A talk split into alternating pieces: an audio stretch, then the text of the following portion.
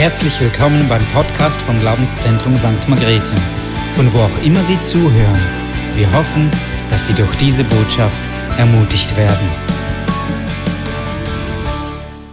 Vielen Dank, Björn. Ich bin auch gespannt, was Gott heute will. Wir danken für den Lobpreis. Es ist so gut, in der Gegenwart zu sein von Gott. Und der Herr ist derselbe gestern, heute und in Ewigkeit. Und wir leben in einer Zeit, die außergewöhnlich ist. Wenigstens ich darf das ein Stück weit erfahren, die eine Zeit, die es nie gegeben hat, aber eine Zeit, wo Gott das, das Wort vom Alten Testament erfüllen will. Ich will dich segnen und du sollst ein Segen sein. Und es ist mir ein ganz großes Anliegen, auch für die, die jetzt zuschauen, einfach ihnen klarzumachen, Segen sein ist keine Last. Segen sein ist ein Vorrecht, ein Geschenk unverdient für den König aller Könige, unter seiner Salbung, unter seiner Kraft zu dienen, das ist äh, nie voll verständlich, nie voll rational fassbar, was Gott da geschenkt hat. Und ich möchte einfach ein Gebet sprechen. Ich möchte ein Gebet sprechen und da werde ich noch zu jemandem, der zuschaut, etwas sagen. Also über das Livestream aber ich möchte auch ein Gebet sprechen, wenn du dabei bist und sagst, ich bin bereit für mehr Segen. Ich habe noch Platz und sonst baue ich an. Aber dann, dann tu es im Glauben. Und du wirst sehen, du wirst auch dann mehr ein Segen sein können. Herr, ich danke dir, dass du da bist, jetzt unter uns mit deinem Heiligen Geist. Ich danke, dass du Wunder wirken willst. Und jetzt alle Menschen, die Segen wollen, streck einfach deine Hand rechts oder links oder Füße aus. Herr, ich bitte dich jetzt, dass du segnest. Wir dürfen das bitten, dass du heilst, dass du befreist, dass du in Freiheit versetzt, damit eine verlorene Welt durch unser Leben erkennt, dass du bist der Christus, der Sohn des lebendigen Gottes, der durch uns aus Gnaden wirkt. Ich danke dir dafür. Im Namen Jesus schütte aus so viel, wie die Menschen wünschen und wir wünschen im Namen Jesus. Und ich danke dir jetzt auch, Herr, für diese Person, die nicht mehr leben möchte. Ich sehe dich, wo du nicht mehr leben möchtest. Du sagst eigentlich, hat mein Leben keinen Sinn. Und ich sage dir, wo du nahe kommst, wo du dich aufmachst und zu Gott begibst, hat dein Leben großen Sinn. Und Dinge sind möglich, die du noch nie im Leben gesehen hast in deinem Leben. Du kannst wieder Freude bekommen und ich spreche, diese Macht des Todes soll dich verlassen. Die Lüge Satan soll von dir gehen und du sollst in die Freiheit kommen und die Freiheit soll sich offenbaren zu vielen Menschen hin durch dich. Im Namen Jesus. Amen. Ganz super, dass ihr da seid. Ich war in letzter Zeit nicht gerade viel hier. Wir sind in gut einem Monat etwa 1400 bis 1600 Kilometer gefahren für Dienste. Also war jedes Wochenende eigentlich Dienst. Aber es ist schön, äh, dich zu sehen und einfach zu wissen, Gott tut in jedem Einzelnen ein Werk, original, universal und speziell. Und das ist ganz großartig. Und ich möchte dir einfach sagen, lass es zu. Wir haben heute ja das Thema äh, Gideon, hätte ich bald gesagt, Jona. Ich sage immer Gideon. Gideon und Jona, die sind ständig in Konkurrenz gewesen bei mir in der Vorbereitung.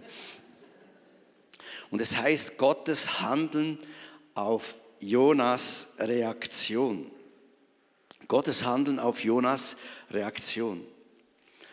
Es ist interessant und wichtig, wenn wir jetzt den Text von Jona 1, 3 bis 3, 3, also Kapitel 1, 3, Vers 3 und dann durchgehen bis Kapitel 3, 3 anschauen. ist es wichtig zu wissen, derjenige, der jetzt verkündet, ist auch nur ein Stückwerk. Und immer mehr prägt eigentlich mich den Dienst, den Gott für mich wollte. Das werdet ihr auch merken, aber es ist ein Stück. Jeder, der hier predigt, predigt auch nur ein Stück. Und die vielen Stücke geben eine Ergänzung und haben auch verschiedene Auswirkungen. Und ich kann nicht einfach predigen wie alle anderen, aber alle anderen können auch nicht predigen wie ich. Wir sind da original stückwerkmäßig. Warum sage ich das? Weil ihr werdet vielleicht äh, ein bisschen aufhorchen über einige Dinge, die ich sage, die nicht unbedingt jetzt gerade hier in diesem Text allein stehen. Wir sehen in der Einleitung, will ich ganz kurz mich fassen und sagen, Jona ließ sich von Gott rufen als Prophet. Wir müssen uns vorstellen, Jona hat Gott eigentlich sein Leben geweiht. Er lebte für Gott im Vertrauen, dass Gott ihn versorgt. Also ich sage euch, das war gar nicht so einfach. Da war nicht sechs Stunden Tag oder acht Stunden Tag oder so. Einfach das ganze Leben war für Gott. Also Prophet zu sein im Alten Testament, ich weiß nicht, ob ich das hätte sein wollen. Einfach, dass wir das auch mal sehen. Die Zeit war sehr gottlos und schwierig. Das Volk Gottes hat sich zu Götzen abgewandt. Sie hatten wohl Wohlstand und so weiter. Der Heilige Geist wohnte nicht in Jona als Hilfe, als Kraft. Wie viele von uns wissen, wenn wir es nicht mehr schaffen, der Heilige Geist kommt uns zu Hilfe. Wir können rufen, Abba, lieber Vater, und schon reagiert Gott für uns, oder? Es war die Zeit des Gesetzes, wo Auge um Auge, Zahn um Zahn, wir sehen durch das Alte Testament, wenn ein Prophet versagt hat mächtig versagt, dann war er oft weg vom Fenster. Saul hat nicht gehorcht bei Gott und weg war er. Er konnte nicht mehr Saul sein in seinem Dienst. Er wurde abgeschafft, kurzfristig. Es war eine nicht so einfache Zeit. Und das ist wichtig, dass wir das vor Augen halten. Josua kannte aber Gott als einen gnädigen, barmherzigen, geduldigen, gerechten, heiligen, ein Gott der Majestät. Das ist überraschend fürs Alte Testament, obwohl wir das in verschiedenen Texten finden. Und wir denken dann über Gnade, wie es das Neue Testament sagt, aber das war ein bisschen noch anders im Alten Testament. Das war in vielen Bereichen nicht so wie jetzt. Und Jona lebt also im Übergang vom Alten zum Neuen Testament, sage ich ganz bewusst, aufgrund dessen, was ich nahe sagen werde. Wir sehen etwas über die seelischen Stürme, die ein Prophet durchläuft. Es ist vielleicht auch wichtig zu sehen, auch die Männer, die so ihr Leben an Gott abgegeben haben, laufen auch durch Kämpfe, durch Zweifel, durch Sorgen, durch Ängste, durch Nöte. Sie sind nicht einfach Wolke 7 und dann Picknick dort oben, sondern es ist ein ganz anderes Leben. Die haben Tiefs, die viel tiefer sind vielleicht als deine Tiefs und meine Tiefs. Aber was sie tun, sie orientieren sich immer wieder an Gott. Das ist eine gewaltige, eine gewaltige Sache. Und es ist interessant, Gott schreibt Geschichte mit schwachen Menschen. Das sehen wir bei Jona. Es ist, ich habe mich gefragt, warum ist denn der Jona überhaupt in der Bibel? In der Nacht hat mich Gott aufgeweckt. Oder Gott sage ich jetzt, ich habe so empfunden. Und dann wusste ich einfach ganz stark, Walter, du darfst Jona nicht richten, pass auf. Weil du kennst seine Situation nicht wirklich, seine Gefühle, seine Umstände, auch wenn viel wir wissen, aber wir wissen bei weitem nicht alles, sondern sei dir bewusst, er soll uns was sagen, obwohl er in viel Schwachheit und Versagen auch gelebt hat und soll uns ermutigen, an Gott treu zu bleiben. Also so kommen wir zum ersten Punkt. Vor Gott kann man fliehen. Ich habe extra den Text gekehrt. Hoffentlich empfindet das der Vorbereiter nicht. In Gott, also vor Gott kann man entfliehen, aber er ist überall gegenwärtig. Also wir können vor Gott fliehen. Wir können Gott auch aussperren aus unserem Leben. Aber Gott ist allgegenwärtig. Das unterscheidet ihn zu Diabolos, zum Satan. Satan ist nicht allgegenwärtig. Vielleicht ist er jetzt in Chichibamba Hugo und quält sich dort ab und er kann nicht hier auch sein. Hier hat er seine Geist und Dämonchen, die umhersausen und dich verwirren. Aber Satan ist nicht einfach, wie wir manchmal meinen, der ist allgegenwärtig. Nein, Gott ist allgegenwärtig. Und das ist ein Riesenvorteil, verstehst du? Das ist ein Riesenvorteil. Wir haben einen Gott, der allgegenwärtig ist. Der Herr beauftragt also Jona jetzt im dritten Teil schon, wo wir haben, nach Ninive zu gehen, eine Stadt, ich sage jetzt ganz plump, zu missionieren, die um 120.000 oder mehr Menschen hatte. Drei Tage reisen musste jemand reisen, bis er durch die Stadt war, also etwas größer als Zürich, etwas viel größer. Und interessant ist, und Jona, der kam mit diesem Auftrag nicht klar.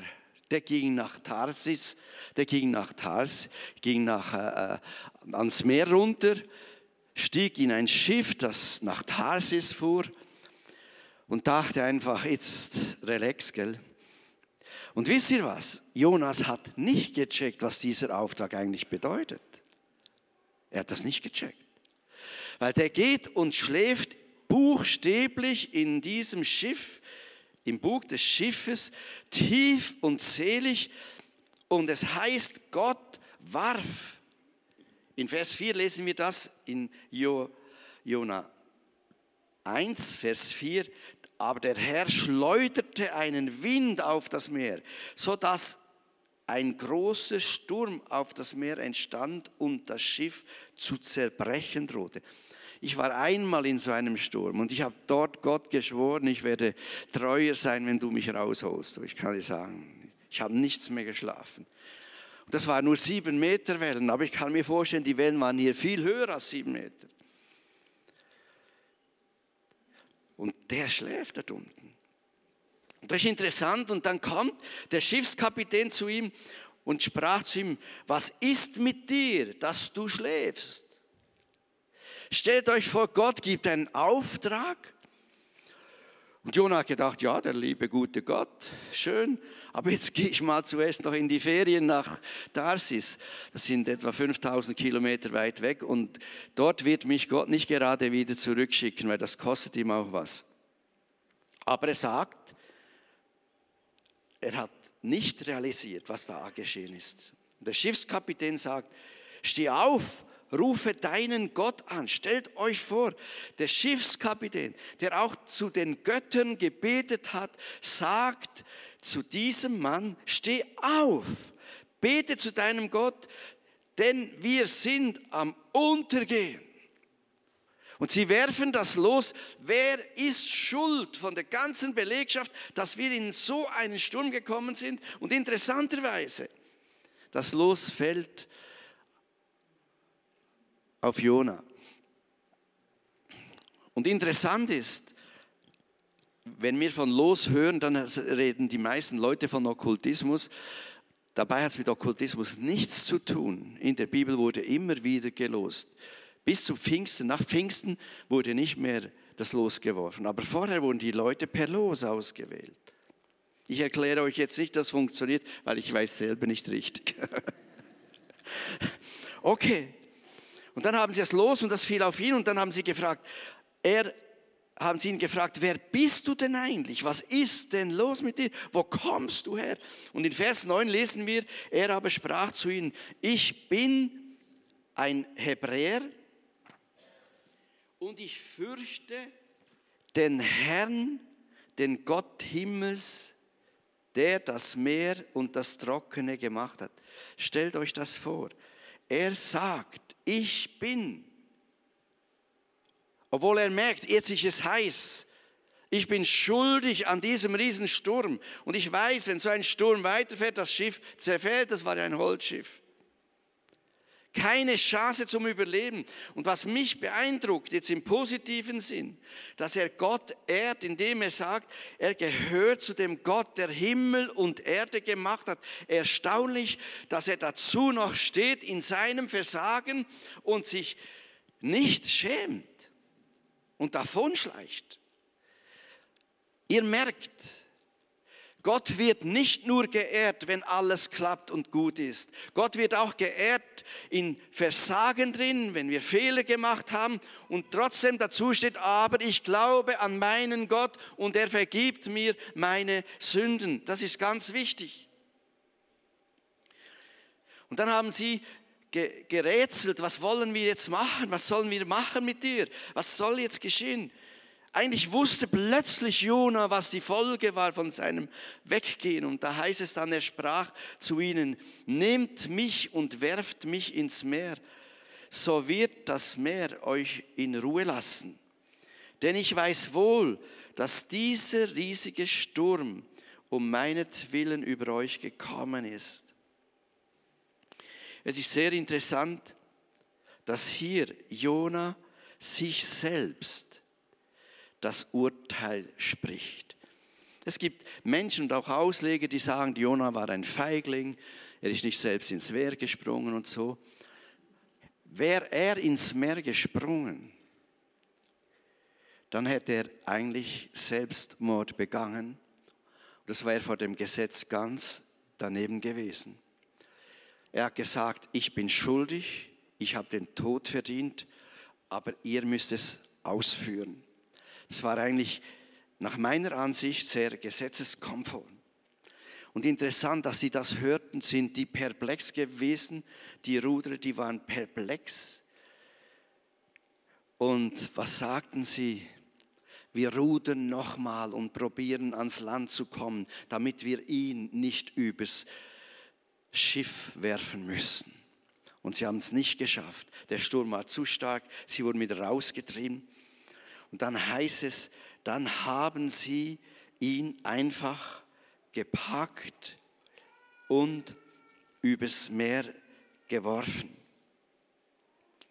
Es ist interessant, Stürme im Leben sind nicht schön und nicht angenehm. Aber Stürme im Leben, wenn wir sie nicht als Feindbilder sehen, können sie uns zeigen, wo wir stehen.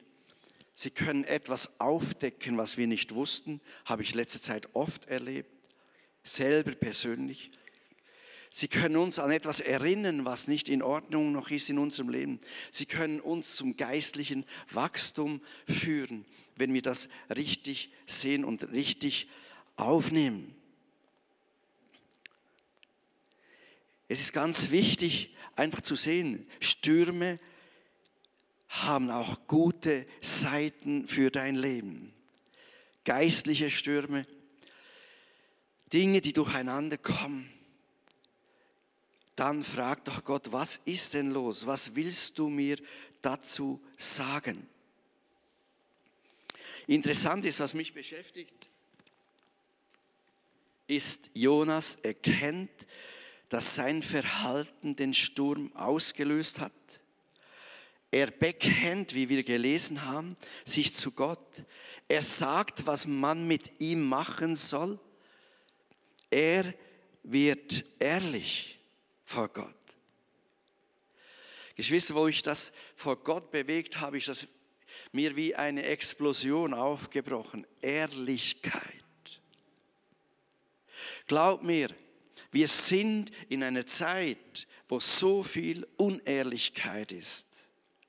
Wenn wir nur an das ganze Corona-Zeug denken, da ist so viel Chaotisches, Unwahres drin und auch Wahres, wie es wahrscheinlich in der Welt noch kaum geschehen ist.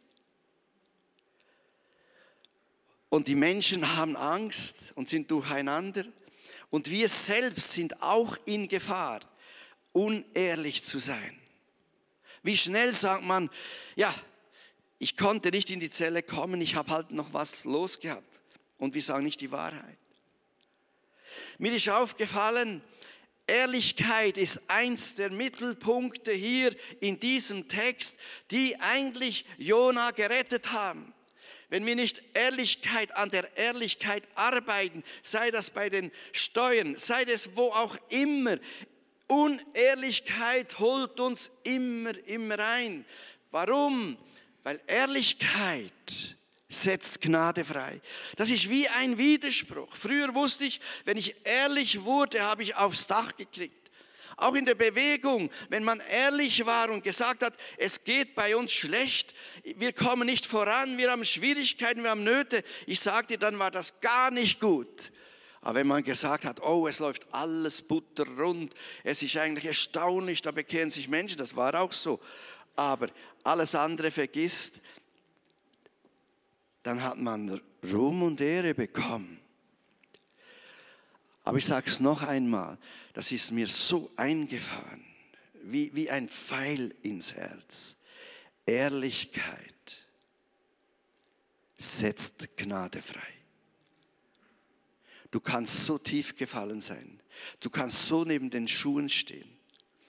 Du kannst alles falsch gemacht haben, wie Jona hier im Moment. Aber er sagt, ich bin es. Er hat keine Ausrede, keine Entschuldigung. Er hätte ja sagen können, ja, aus Versehen bin ich ins falsche Schiff gestiegen, entschuldigt, ich hätte in ein anderes steigen sollen. Ich habe das gar nicht realisiert. Ihr seht ja, ich bin so müde gewesen, oder? Da gäbe es tausend Ausreden, die man hätte sagen können. Aber Jonas sagt, nein, ich habe es absichtlich gemacht, ich bin es. Und ich glaube, diese Ehrlichkeit hat etwas Enormes bewirkt. Die hat wie den Himmel aufgerissen.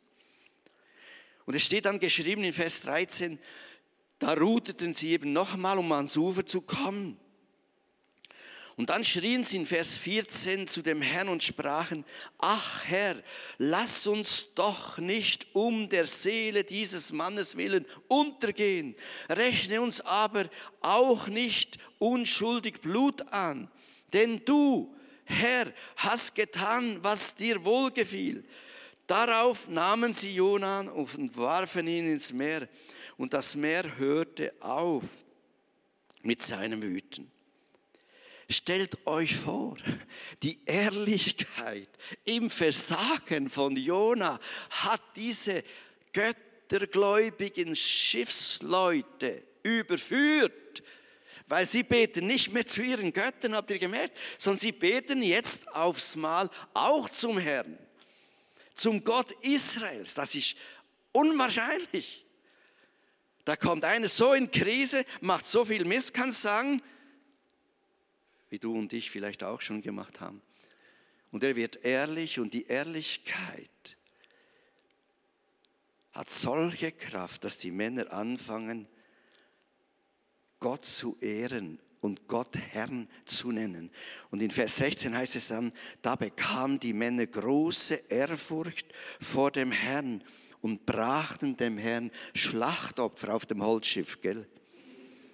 Schlachtopfer dar und legten Gelübde an. Da bekamen die Männer große Ehrfurcht. Ehrfurcht.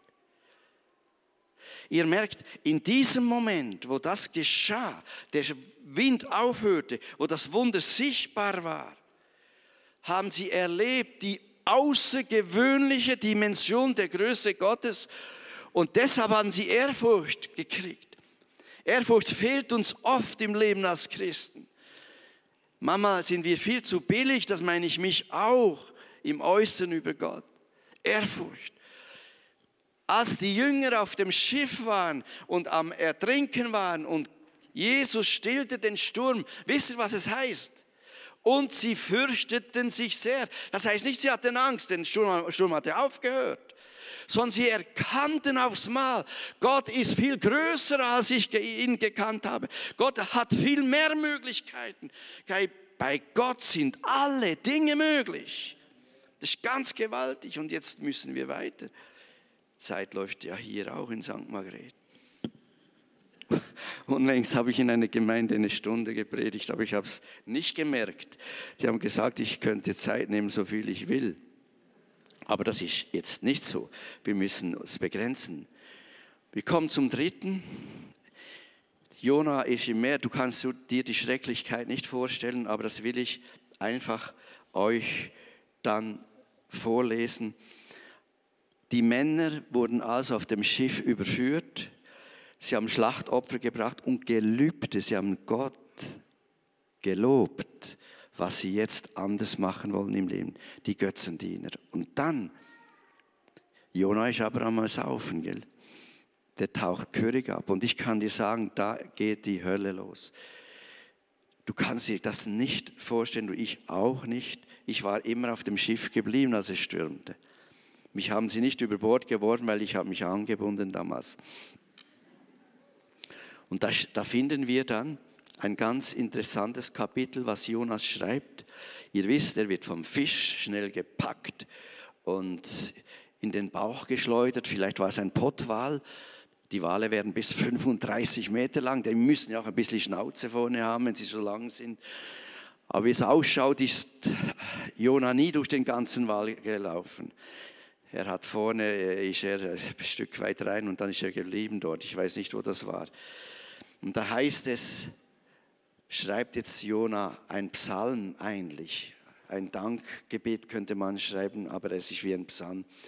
Aus meiner Drangsal rief ich zu dem Herrn und er erhörte mich. Aus dem Schoß des Totenreiches schrie ich, das ist Kapitel 2, und du hörtest meine Stimme denn du hattest mich in die Tiefe geschleudert, mitten ins Meer, dass mich die Strömung umspülte, alle deine Wogen und Wellen gingen über mich. Und ich sprach, ich bin von, von deinen Augen verstoßen. Dennoch will ich fortfahren, nach deinem heiligen Tempel zu schauen. Die Wasser umringen mich bis an die Seele. Die Tiefe umgab mich. Meeresgras umschlang mein Haupt. Zu den Gründen der Berge sank ich hinunter. Die Erde war auf ewig hinter mir verriegelt. Da hast du, Herr, mein Gott, mein Leben aus dem Grab herausgeführt. Als meine Seele in mir verschmachtete, gedachte ich an den Herrn und mein Gebet kam zu dir in deinem heiligen Tempel. Die Verehrer richtiger Götter verlassen ihre Gnade. Ich aber will dir mit lauter Stimme Lob opfern. Was ich gelobt habe, das will ich bezahlen. Also zurück nach Ninive. Die Rettung kommt vom Herrn und der Herr gebot dem Fisch und er spien Johanna ans Land. Hat man jemand gesagt, wenn man Gott so richtig ehrt und lobt, müssen sogar die Fische sich ergeben. Und er hat wirklich ihn rausgespuckt. Ihr merkt, hier ist noch ein Punkt, den ich nur kurz antönen kann. Aber Jona hat etwas erlebt in diesem Psalm, wo er schreibt, was du und ich auch erlebt haben. Die Grube der Sünde, wo wir drin waren, war genauso schrecklich. Paulus sagt, wir waren tot in Sünden, hoffnungslos. Jeder, der Jesus Christus nicht kennt, ist wie ein Leichnam vor Gott hoffnungslos, glücklos, Ewigkeit, schmorren, mit dem Teufel Karte spielen vielleicht oder weiß ich was. Aber das ist nichts Schönes, das sage ich dir. Und so denke ich, soll es uns erinnern, dass wir auch immer wieder, ich habe letztens jemand gesagt, immer wieder proklamiere jeden Tag neu, ich danke dir, Herr, dass du mir meine Sünden vergeben hast. Und wenn du noch Sünden hast, bring sie zu Gott. Ich danke dir, dass du Heilung und Befreiung für mich erworben hast, auch wenn ich Schmerzen habe. Ich proklamiere deinen Sieg und ich ehre dich bei Tag und bei Nacht. Ich glaube, wenn wir das tun, kann es uns freisetzen. Und so mancher, der irgendwo in einem Fischbauch sich noch aufhält, wird vielleicht an Land gespuckt wie in die Freiheit. Das ist ein gewaltiges Wort. Es ist großartig.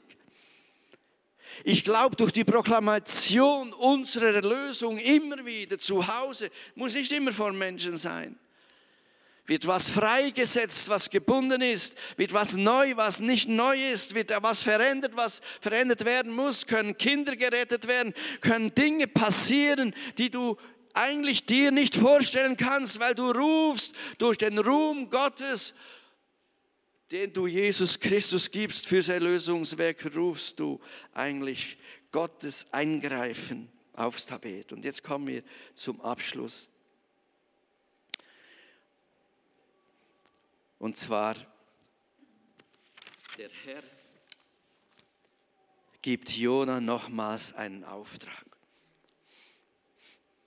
Jetzt kommt der Bereich, wo er vielleicht begrenzt versteht der mir wie gegeben wurde in letzter Zeit und mir auffällt, es ist eine Wahrheit, die kommen wird und die ich auch sagen muss. Der Herr gibt Jona nochmals den Auftrag, nach Ninive zu gehen. Ein riesiger Auftrag, obwohl Jona in der Geschichte bis dahin nicht viel Großartiges geschrieben hat. Aber der Grund des neuen Auftrages, glaube ich, war die Ehrlichkeit. Die Ehrlichkeit, wahr zu werden. Ich muss an mir genauso auch arbeiten. Wahr zu werden. Wo wir wahr werden, gibst du Gott eine außergewöhnliche Chance. Wo du zugibst, und sagst, ich bin verärgert, ich habe das, ich könnte und ich. Die absolute Ehrlichkeit, nicht erstrangig zu anderen Menschen. Es ist nicht gut, wenn ich nach Hause komme und sage, Schatz, hast du dich heute nicht frisiert? Das hat mit Ehrlichkeit nichts zu tun. Ehrlichkeit beginnt bei mir selbst, in meinem Leben, wo ich sage, hier stehe ich, hier bin ich, hier sind meine Schwächen, Herr. Und dann stell dir vor, nimmt Gott den Jona nochmals. Keiner von uns hätte den Jonas nochmal gerufen. Niemand.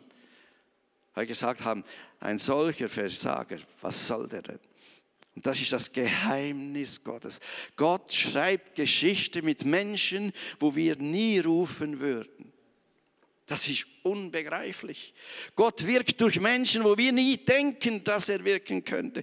Gott tut Wunder und Zeichen dort, wo wir anstehen. Und jetzt kommt genau das, als ich an dem Schluss ankam, kam mir vor, wie der Heilige Geist sagen würde, ich sage es jetzt ganz bewusst, als der Heilige Geist sagen würde, eine neue Zeit hat begonnen, wie ich Jona gerufen habe will ich jeden Menschen zu Christus rufen. Und wer bei Christus ist, rufen zum Dienst. Es ist die Zeit, wo ich nicht nur Volltime und Missionare gebrauche. Es ist die Zeit, wo jeder Christ für mich wichtig ist, wie ein Jona wichtig war. Und ich will durch diese Menschen Göttliches tun. Stellt euch vor, wir werden später dann hören, was geschehen ist durch Jona. Er war zwar nicht zufrieden damit, das kann bei dir dann auch sein, aber eine neue Zeit hat begonnen, empfinde ich, sagt der Heilige Geist. Vielleicht schließt du mal, wenn du kannst, die Augen in dem, was ich jetzt sage. Der Herr sagt, ich will neu berufen, ich will neu erwecken. Ich will neu befähigen. Ich will neu bevollmächtigen. Ich will neu beauftragen, zu gehen, zu besuchen. Ich will schwache, unbekannte, willige, einfältige, gottesfürchtige senden. Kein Mensch ist zu schwach und keine zu dumm, keine zu intelligent, keine zu weise, keine zu arm, keine zu reich, dass ich ihn nicht senden würde in der Zeit, die vor uns liegt. Eine Welle der Angst hat die Welt überschattet. Aber ich will eine Welle der Herrlichkeit Gottes hinaustragen durch meine Kinder in diese Welt hinein. Eine geistliche Mobilmachung. Ich will Aufträge geben, wie ich Jona vergeben habe, wie ich Jona gerettet habe, weil er ehrlich war zu mir, will ich retten und wiederherstellen, will ich senden und benutzen. Ich will Aufträge erteilen und denk daran, meine Aufträge sind nicht ein Stress, es sind Ehrenaufträge. Es ist eine Ehre, zu einem Kranken zu gehen und mit ihm zu beten. Es ist eine Ehre, einen Menschen ermutigen, zu Jesus zu kommen. Es ist eine Ehre, für Menschen zu beten, ein Geschenk. Ich will, dass ihr Salz der Erde seid und Licht der Welt. Salz der Erde und Licht der Welt. Ich will eure Salzkraft schärfen und eure Lichtkraft verbessern, sagt der Herr. Markus 16 sagt dann, auf die Kranken werden sie die Hände legen und es wird besser werden. Und hier ist auch psychisch Kranke, verzweifelte Menschen, Menschen, die kein Recht mehr haben, um zu leben, so viel soziale Not haben wir um uns herum. Und Gott sagt, ich möchte dich senden. Habt keine Angst. Denk daran. Sag ja zu Gottes Wegen. Denn Gottes Wege sind immer, immer, immer gut. Gottes Wege sind immer gut. Und sie werden langfristig auch immer dein Leben segnen. Danke, Heiliger Geist, dass du jetzt in Menschen es freisetzt, dass sie es annehmen vom Himmel her. Ich glaube, der Herr ruft hier hinein. Willst du dabei sein? Jona ging nach Ninive. Du bist geschickt in einfache Situationen vielleicht, in schwierigere. Aber eins kannst wissen, überall geht Gott mit dir. Und du kannst wissen, durch Gott ist kein Ding unmöglich. Amen. Amen.